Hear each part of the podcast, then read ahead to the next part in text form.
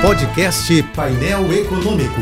Entrevistas, informações relevantes e curiosidades de economia e política com Alex Campos. Toda eleição é uma vitória da democracia. E a boa notícia é que a grande derrotada este ano foi a polarização política. Repare que no Rio, São Paulo, Belo Horizonte, outras capitais e na maioria das cidades, os eleitos têm perfil moderado. Eles não têm perfil de extrema direita ou de extrema esquerda. Mas, os que ganharam não desenham um rosto nacional capaz de disputar de forma competitiva a corrida presidencial de 2022. Isso significa que as eleições daqui a dois anos ainda estão configuradas como um confronto entre o bolsonarismo e um adversário sem nome e sem rosto. Ou seja, as eleições de 2022, por hora, têm a cara do Bolsonaro contra algo parecido com os cabelos do Mandetta, os olhos do Moro, as orelhas do Dória e o nariz do Luciano Huck. Mas tudo ainda meio desfocado, muito indefinido.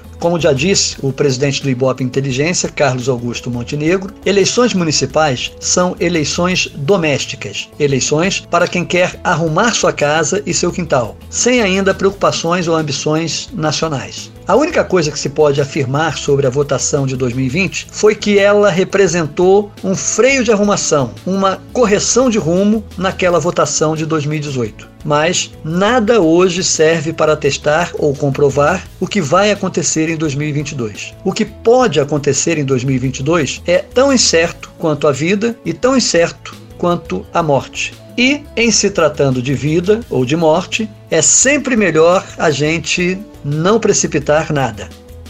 Siga-me no Twitter, AlexCamposJBFM. Eu sou Alex Campos.